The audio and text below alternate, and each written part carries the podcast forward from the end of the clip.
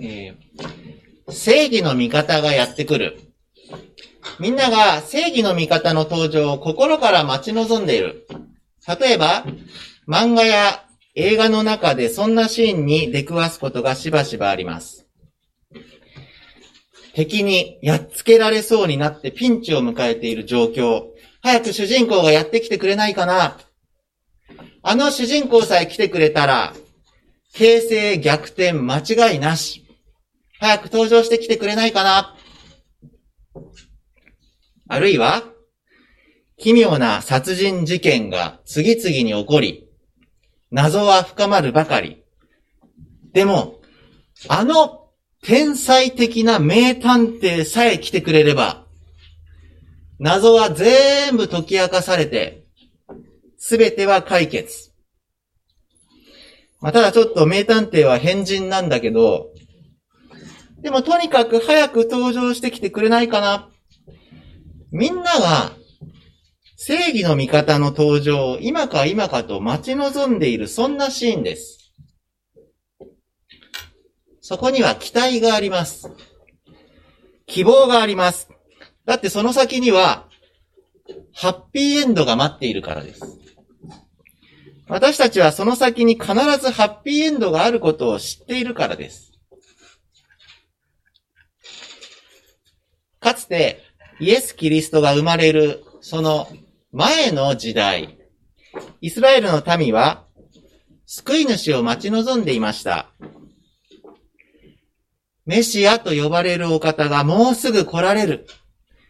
昔から予言されてきたキリストが、間もなく来られる。そんな救い主の訪れを、彼らは、長い間、今か今かと待ち望んでいました。今日からアドベントが始まります。このアドベントの期間、かつて、イスラエルの民が救い主を待ち望んでいたように、私たちも、やがて、再び来られるイエス・キリストのことを覚えたいと思うんです。再臨の主イエス・キリストを待ち望む。これもまた、アドベントの過ごし方の一つです。先ほど読んでいただいたテキストには、ついに口が聞けるようになったザカリアが、その時真っ先に発した言葉が記されております。天使ガブリエルの言葉を信じなかったために口が聞けなくなってしまったザカリア。彼は、待ちに待った子供が与えられたのに、奥さんが妊娠している間中、一言も喋ることができなかったんです。これはザカリア本人にとってはもちろん、本人だけでなく、年老いた奥さんのエリザベツにとっても相当大変なことだったと思います。私にも子供がいるんですけども、あの、妻の妊娠期間中に、もし私の口が聞けなくなってしまったら、それはもう何というか、とても大変なことになってたと思います。ましてやそれが、私のせいで、そうなったというのであれば、まあ、妻としては、とんでもなく迷惑な話でしょう。もう全くもう、あんた何やってんのよみたいなことになります。でも私はそれ言い訳することはできない。いやいや、そうは言ってもね、仕方なかったんだよ。まあ、俺の話も聞けよ。なんて言えない。だって口が聞けないんだから。しかしそんな困難に満ちたであろう不自由な生活も、息子ヨハネの誕生によってついに終わりを告げます。皆さんはもし数ヶ月間口が聞けなくなったとして、ついに喋れるようになったら、最初に何て言いますか？あ、あ、あ、あ、声出た。え、え、やった、声出るようになった。そしたら嬉しさのあまり、歌でも歌っちゃうでしょうか。ラララーみたいな。ザカリアはどうだったのか？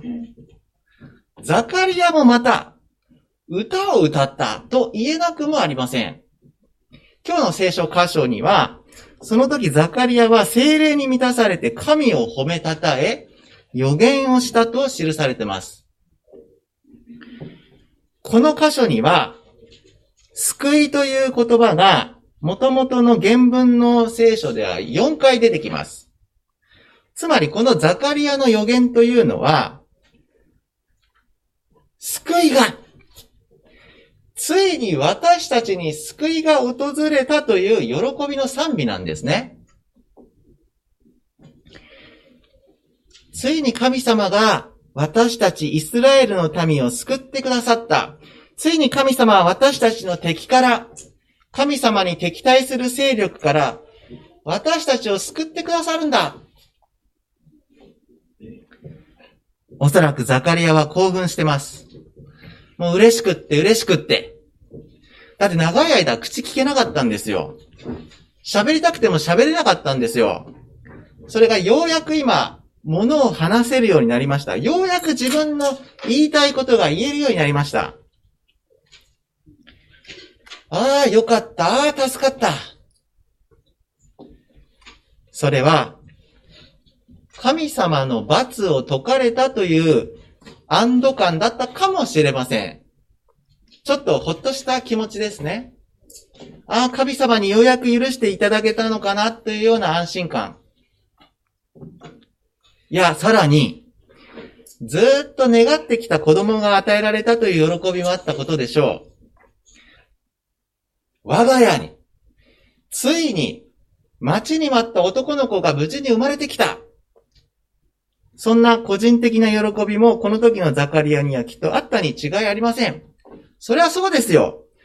だってついに待望の子供が生まれたんですから。もう、やったぜベイビーですよ。でも彼の喜びは、それだけじゃないんです。ここで彼が、そんな個人的なことだけではなくて、むしろ、イスラエル民族という共同体全体の喜びを何よりも歌おうとしていることは注目に値します。つまりそれは、私たちの喜びでもあります。私たち神を信じる、神の民のためについに救い主が来られるという喜びです。メシアが、キリストがついに私たちのために来られる。神様が私たちのことを憐れんでくださって、ついに我々に、待ちに待った救いが訪れるんだ。そんな歴史的な喜び、共同体的な喜びをこの歌は歌ってるんです。翻ってみて、この数ヶ月間、ザカリアはずーっと口を聞くことができませんでした。何にも喋ることができなかった。彼はその期間、一体どんなことを考えて過ごしてきたんでしょうか何を見て、何に思いを馳せて、この辛い期間を耐えてきたんでしょうかおそらくザカリアは自分の不信仰をじーっと見続けてきたんじゃないでしょうか。自分の中にある不信仰。これまで、祭司として何十年も生きてきた。何十年も奉仕してきた。にもかかわらず、神の言葉を信じることができなかった自分。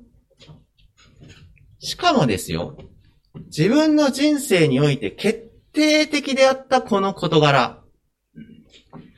ずっと願ってきたはずの子供が与えられる、そんな決定的な事柄において神の言葉を信じられなかった。いや、そんな個人的なことだけじゃない。もっともっと重要な、イスラエル民族、その歴史において間違いなく決定的な、メシアが来られる。そのこの時に、祭司である自分は、神の言葉を信じることができなかった。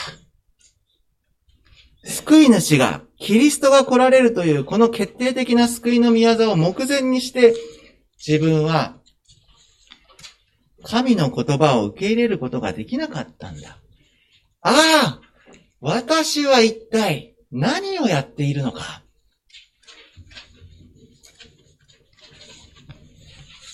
ザカリアはもしかしたら、妻エリザベツのもとを訪ねてきたあのマリアにも出会ったかもしれません。そこには、身ごもって喜びに満ちているマリアがいるんです。もうなんかキャーキャー言ってるマリア。そんなマリアと、それとは対照的に口が聞けなくなってしまった自分。それを比べることもあったんじゃないでしょうか。神にとって不可能なことは一つもありません。そう信じたあの幼い少女マリア。それに対して、見つかりの言葉を信じられなかった自分。神の祭司なのに。長いこと祭司として仕えてきたはずなのに。その、己の不信仰、自らの罪、それを、沈黙の中で、言葉を発することのできない無言の沈黙の中で、ただただそれを思い知らされてきたんじゃないでしょうか。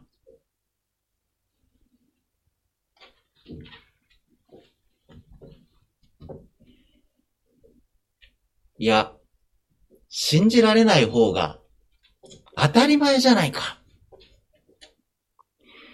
自分だってエリザベスだって子供を産むには年を取りすぎてる。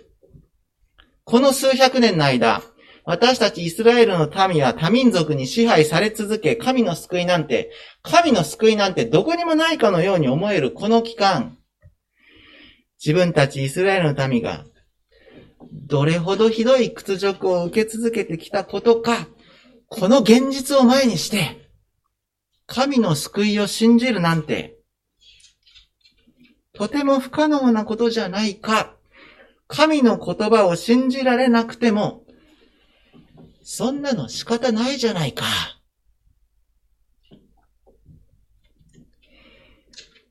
時に不信仰は、そのように自分を正当化しようと迫ってきます。しょうがなかったんだ。勘弁してほしい。そう言いたい。自分を正当化したい。でもそれができない。それが沈黙です。ザカリアは言い訳できなかった。弁解できなかった。ただ無言の沈黙の中をただひたすらに生きてきたんです。そして、自分の不信仰と向き合わされ、自分の罪を自覚させられ、そこで、見つかいガブリエルの言葉を思い返していたのかもしれません。ガブリエルはこう言いました。一章二十節。その時が来れば実現する私の言葉を、あなたが信じなかったからです。その時が来れば実現する私の言葉をあなたが信じなかったからです。その見つかりの言葉を何度も何度も繰り返し繰り返し沈黙の中で思い返しながらザカリアは気づかされていきます。そうか。そうなんだ。確かにある。救いをもたらす神の言葉が確かにあるんだ。その時が来れば実現する神の言葉が、神の救いが確かに存在するんだ。ザカリアは沈黙の中でそのことをひしひしと学び続けてきたんじゃないでしょうか。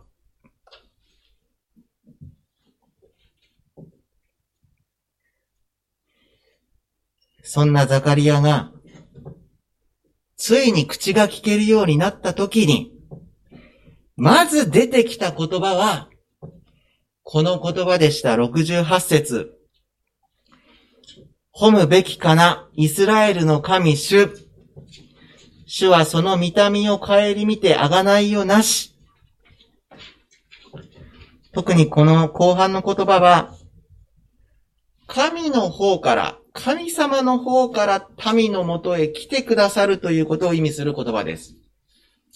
主はその見た目を顧みてあがないよなし。ザカリアは、自らの不信仰を自覚してたんですよ。十分すぎるほど自覚してた。沈黙の中でそれを学ばされ続けてきた。そんなザカリアだからこそ、私の方からは、自分からは神に近づくことができない。こんな自分はもはや神に向かっていけないって、分かってる。よーく分かってる。神様無理です。神様、それ私にはできません。だから、主の方から近づいてきてくださる。神様の側から来て、その民をあがらってくださる。自分じゃない。神の言葉を信じきることのできなかった自分じゃない。神様の方から来てくださって、主はその見た目を帰り見て、あがないよなし。この言葉には、ザカリアなりのそんなリアルな思いが告白されてるんです。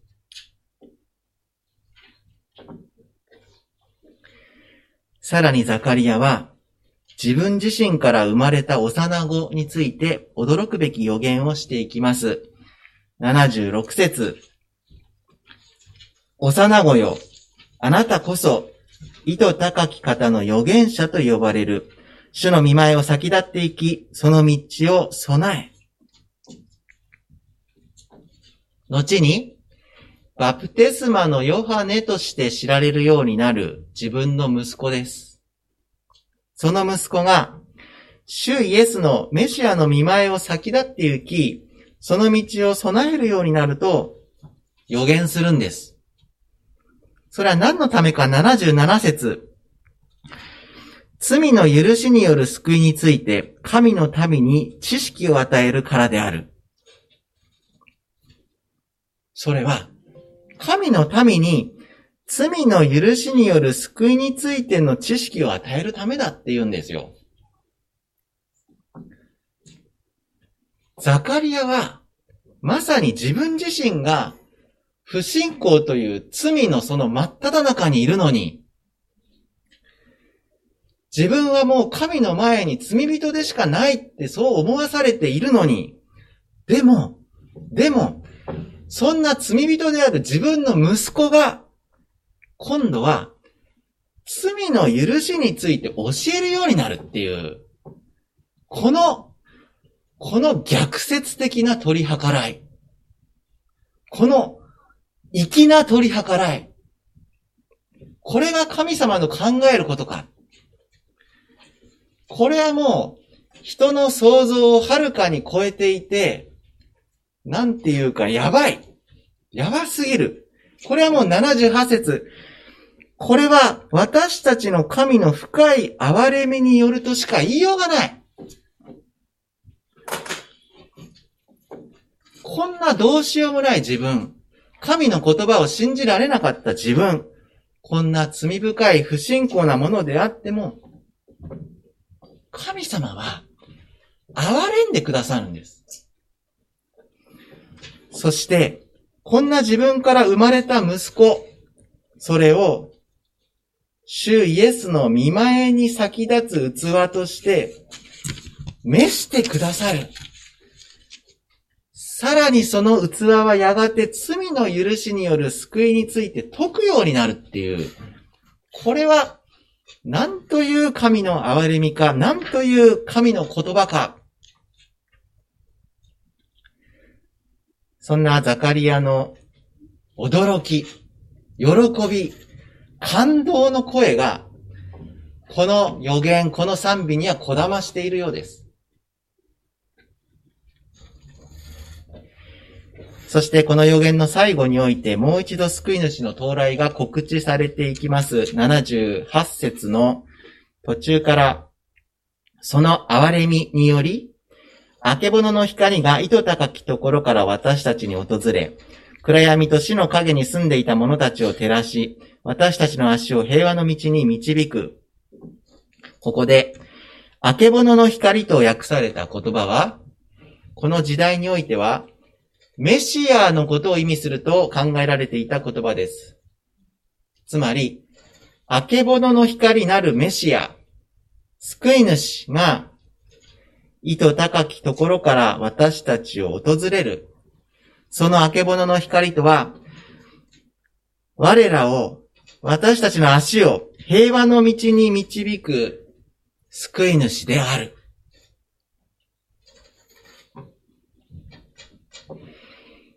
いつの時代も、争いによって傷ついている民は大勢いることでしょう。旧約聖書の時代にも、新約聖書の時代にも、そしてこの現代においても、人と人との争いが絶え間なく存在します。それは、国と国、民族と民族との争いもあれば、もっと私たちの身の回りの些細な人間関係のほつれ、しがらみ、いざこざ、そういった身近で日常的な争いもあることでしょう。友達や同僚、学校や職場での人間関係、親や兄弟、子供との家族関係、そして夫婦の関係、いずれにも、いずれにも争いがあって、いずれにもぶつかり合いがあって、その争いによって傷つき疲れ、あたかも暗闇の中に住んでいるかのような者たちがいっぱいいるかもしれない。そんな世の中で、私たちもまたそこで傷ついている一人なのかもしれない。しかしですよ。やがて来られる私たちの救い主は、そんな暗闇を照らす明けぼのの光なんです。傷んでいるものを照らし、争いの傷を癒し、平和の道へと導いてくださる朝日なんです。皆さん、救い主って何でしょうか？メシアと呼ばれるお方、キリストと私たちが呼んでいるお方、そのお方って、どんな存在なんでしょうか？それは、私たちを平和の道に導く光だと、それが救い主だと聖書は語るんです。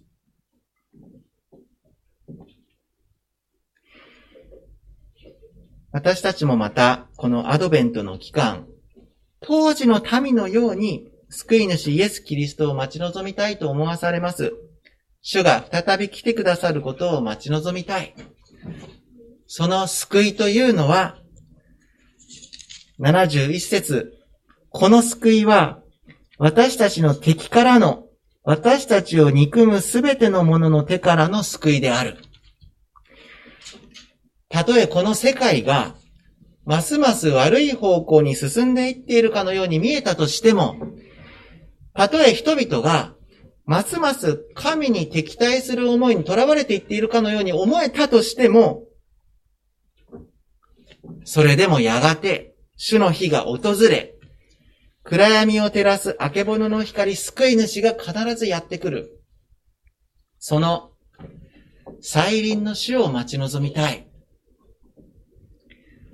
その救いというのは、79節暗闇と死の影に住んでいた者たちを照らし、私たちの足を平和の道に導く。憎しみ、悲しみ、嘆き、叫び、そんな暗闇と死の影のような現実に、私たちもまた直面することがあるかもしれません。しかしそれでも、やがて終わりの日には、私たちの足を平和の道に導く救い主が必ず来てくださる。その再臨の死を待ち望みたい。それが私たちの希望です。再び来られる主イエスこそ私たち神の民の私たち教会の希望です。だって私たちは終わりの日のハッピーエンドを知っているから。主イエスが他の日にハッピーエンドを確かにもたらしてくださるということを私たちは信じてるから。だから、救い主を待ち望みます。それが、アドベントです。もうすぐクリスマスです。来たるべき我らの救い主を待ち望みながら、このアドベントの期間を過ごすことができれば幸いに思います。一言お祈りさせていただきます。全世界を支配されておられる父なる神様、あなたの偉大なお名前を心から崇めます。アドベントの第一週となりました。神様あなたが、主イエス・キリストを、私たちのために、神の民のために送ってくださったことを覚えて、そんなクリスマスの出来事を、この時期、特に覚えながら、感謝と共に過ごしたいと思います。同時にまた、やがて来られるあなたのことを、待ち望んで過ごしたいと思います。主よ、あなたはどのようなお方でしょうか？救い主とは何でしょうか？ザカリアは歌いました。聖書は私たちに教えてくださいます。救いとは、救い主とは、私たちの足を平和の道に導くあけぼのの光だと。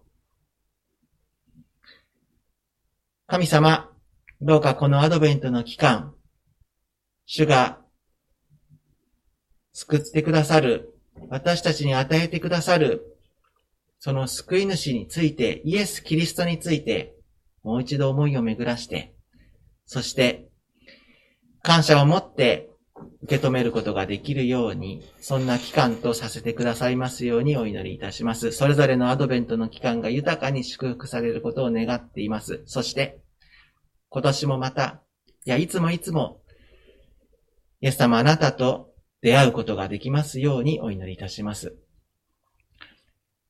主イエスキリストの皆によってお祈りいたします。アーメン